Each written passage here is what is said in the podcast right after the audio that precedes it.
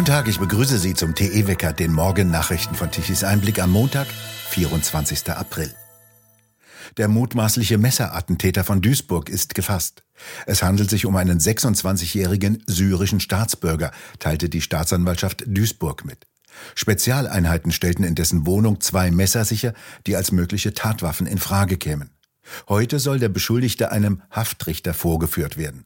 Zwei Männer sollen den Tatverdächtigen erkannt und sich am Samstag an die Polizei gewandt haben. Dessen Wohnung soll nach Polizeiangaben nur wenige hundert Meter von dem Sportstudio entfernt liegen, in dem am Dienstagabend in der vergangenen Woche der Angreifer vier Menschen angegriffen und schwer verletzt hatte. Das jüngste Opfer wurde gezielt von dem Angreifer attackiert. Die anderen wollten helfen und sich dem Täter in den Weg stellen. Dabei wurden sie ebenfalls schwer verletzt. Dies teilte die Duisburger Mordkommission in der vergangenen Woche mit. Der Angreifer habe die Opfer in den Dusch- und Umkleideräumen attackiert. Rund 80 Mitglieder sollen sich dort aufgehalten haben. Heute will in Berlin die CDU zu einem Parteitag zusammenkommen und über den Koalitionsvertrag mit der SPD abstimmen. Mit 54 Prozent stimmte die SPD gestern sehr knapp für eine Koalition mit der CDU. Die bisherige regierende Bürgermeisterin Giffey will für eine Regierungskoalition mit der CDU ihr Amt aufgeben und Senatorin werden. Mehrere SPD-Kreisverbände sprachen sich gegen die Koalition aus. Die Jugendorganisation Jusos kritisierte den Koalitionsvertrag als ein schwarzes Korsett mit roten Schleifen und forderte eine Fortsetzung der Koalition mit Grünen und Linken. Am Mittwoch soll der Vertrag dann unterschrieben werden. Die Wahl von Kai Wegner von der CDU zum neuen Regierungschef könnte dann am Donnerstag stattfinden.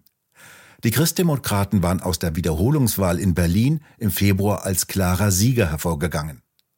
Die SPD entschied sich im Anschluss gegen eine Fortsetzung der Koalition mit Grünen und Linken, was rechnerisch möglich gewesen wäre.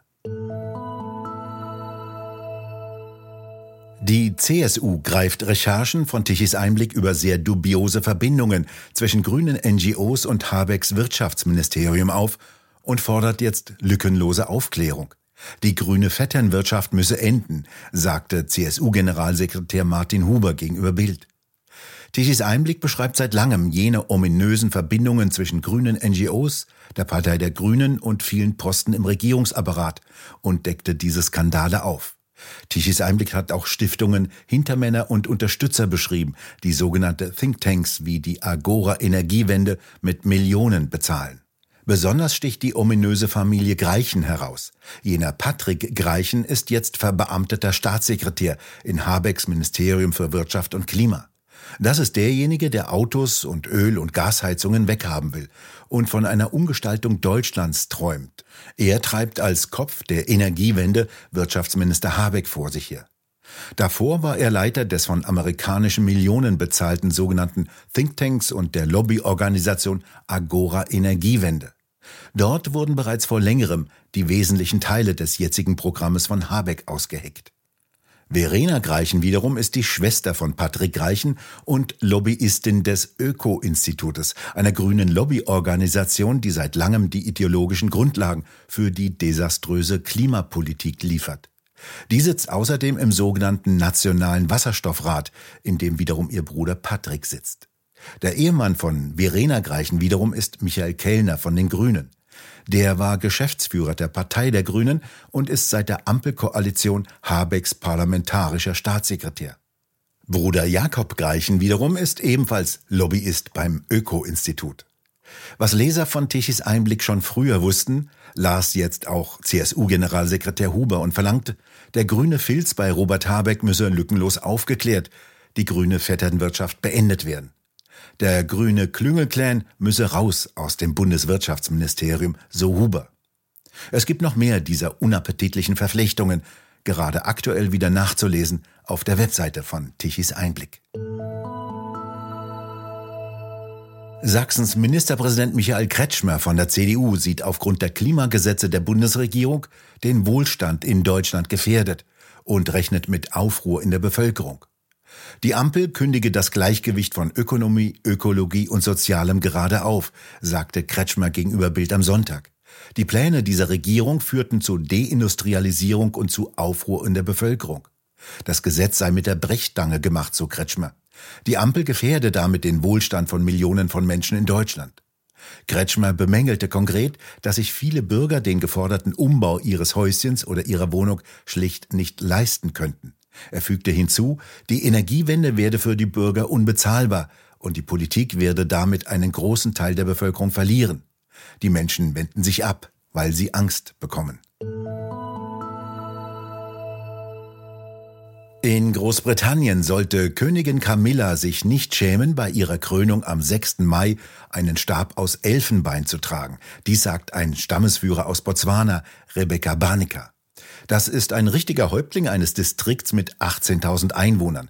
Er wirft den Kritikern der Verwendung von Elfenbein vor, die Rolle des Elfenbeins für den Naturschutz nicht zu verstehen. Camilla sollte sich nicht scheuen, während der Krönungszeremonie ein umstrittenes Zepter aus Elfenbein zu tragen. Dies unterstreiche die Notwendigkeit der Jagd für ländliche afrikanische Gemeinschaften zum Zwecke des Naturschutzes, so der Stammesführer aus Botswana. Es wird erwartet, dass der Königin der Elfenbeinstab mit Taube aus dem 17. Jahrhundert überreicht wird, obwohl es heftige Kritik am Elfenbeinhandel gibt. Auch der Prinz of Wales ist ein lautstarker Kritiker des Elfenbeinhandels und soll erklärt haben, dass er alles Elfenbein, das sich im Besitze des Buckingham-Palastes befinde, zerstören lassen möchte.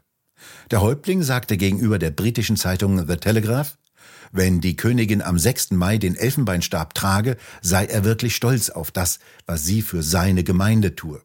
Sie unterstütze damit diese Gemeinschaft, die mit diesen wilden Tieren koexistiere. Die Menschen in diesem Bezirk seien auf die schonende und verantwortungsvolle Jagd auf Wildtiere angewiesen, darunter auch auf Elefanten, von denen es in der Region zu viele gebe. Der Buckingham Palast wiederum verteidigte die Verwendung des drei Fuß langen Stabes, der den Heiligen Geist darstelle, mit der Begründung, es sei unvermeidlich, dass eine große historische Sammlung wie die Kronjuwelen Elfenbein enthalte. Das Zepter wurde vom königlichen Goldschmied Sir Robert Weiner für Maria von Modena angefertigt, als sie 1685 an der Seite ihres Mannes Jakob II. gekrönt wurde. Seither wird es zur Krönung jeder Königin verwendet.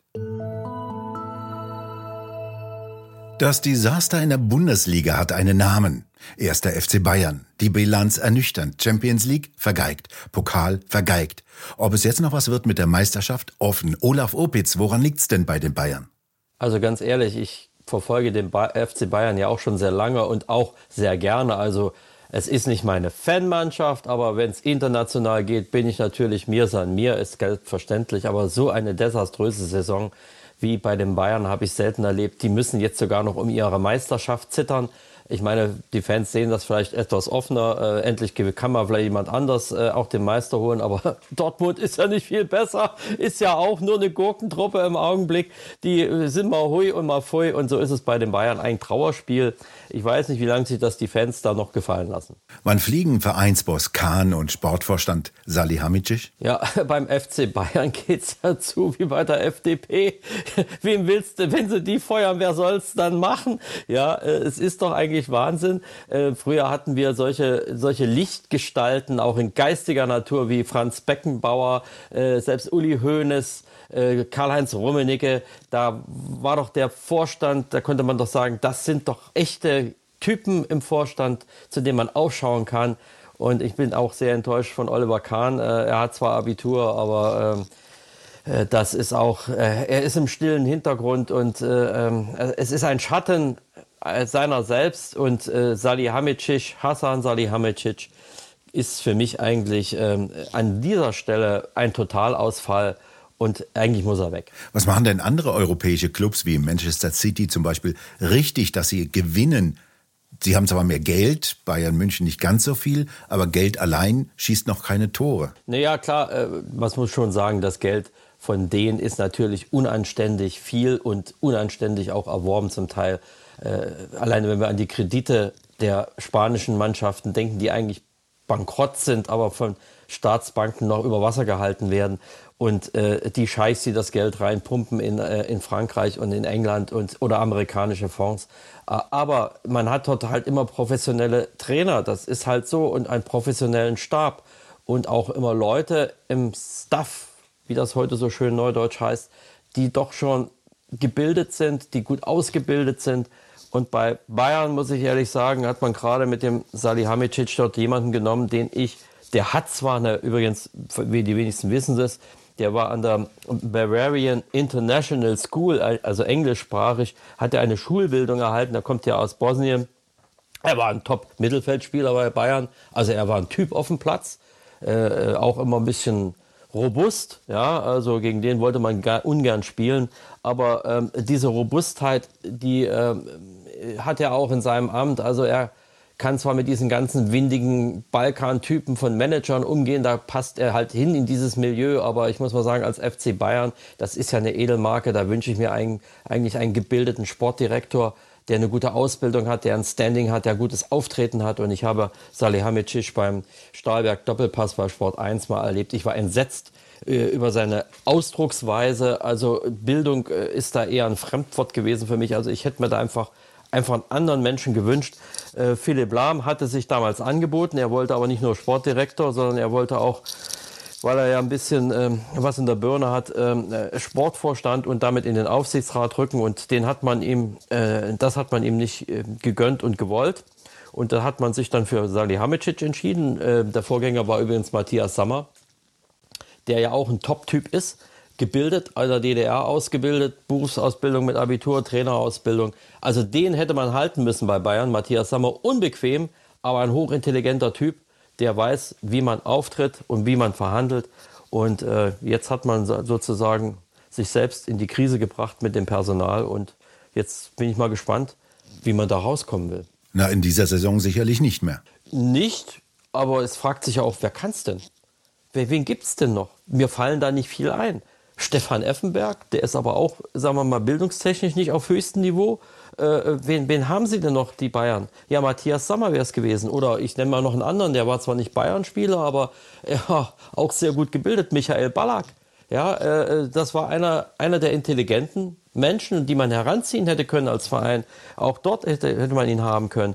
Ja, also, ähm, und dann ist Bayern ja auch, das glaube ich auch, deswegen hat man den Sammer verkretzt äh, Bayern ist so ein bisschen Ossi-feindlich. Ich weiß noch von einem Aufsichtsrat in Bayern, der mir über den Toni Groß gesagt hat, dass er ein geldgieriger Ossi und dem wollte man nicht das Geld hinterherwerfen. Groß ist dann zu Real Madrid gegangen, ist heute der Stammspieler, der Topspieler. Er ist einer der besten Spieler der Welt.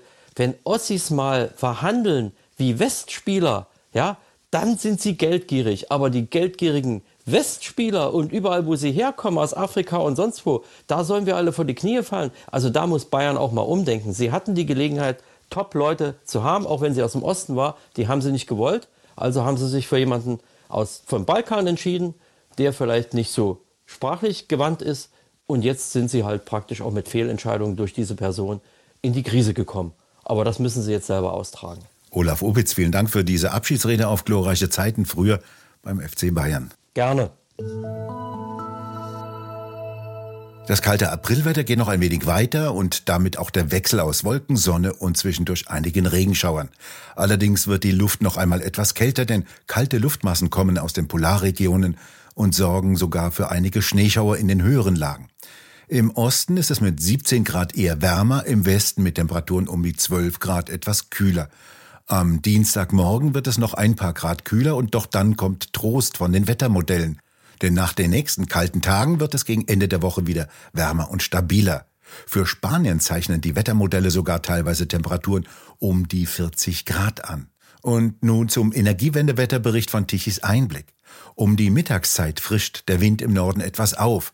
Die Windräder werden sich etwas drehen und können Strom produzieren. Der Wind legt sich am Abend jedoch wieder schlafen. Deutschland hat gestern Mittag um 12 Uhr einen recht niedrigen Stromverbrauch von 55 Grad gemeldet. Dennoch reichte es nicht, was die sogenannten erneuerbaren Energien liefern konnten. 26 Gigawatt kamen um 12 Uhr mittags von den 2,2 Millionen Photovoltaikanlagen und nur 7 Gigawatt von den 30.000 Windrädern. 14 Gigawatt kamen von den Kohlekraftwerken, der Rest aus Biomasse, Gaskraftwerken und Importen. Wir bedanken uns fürs Zuhören. Schön wäre es, wenn Sie uns weiterempfehlen. Weitere aktuelle Nachrichten lesen Sie regelmäßig auf der Webseite tischeseinblick.de und wir hören uns morgen wieder, wenn Sie mögen.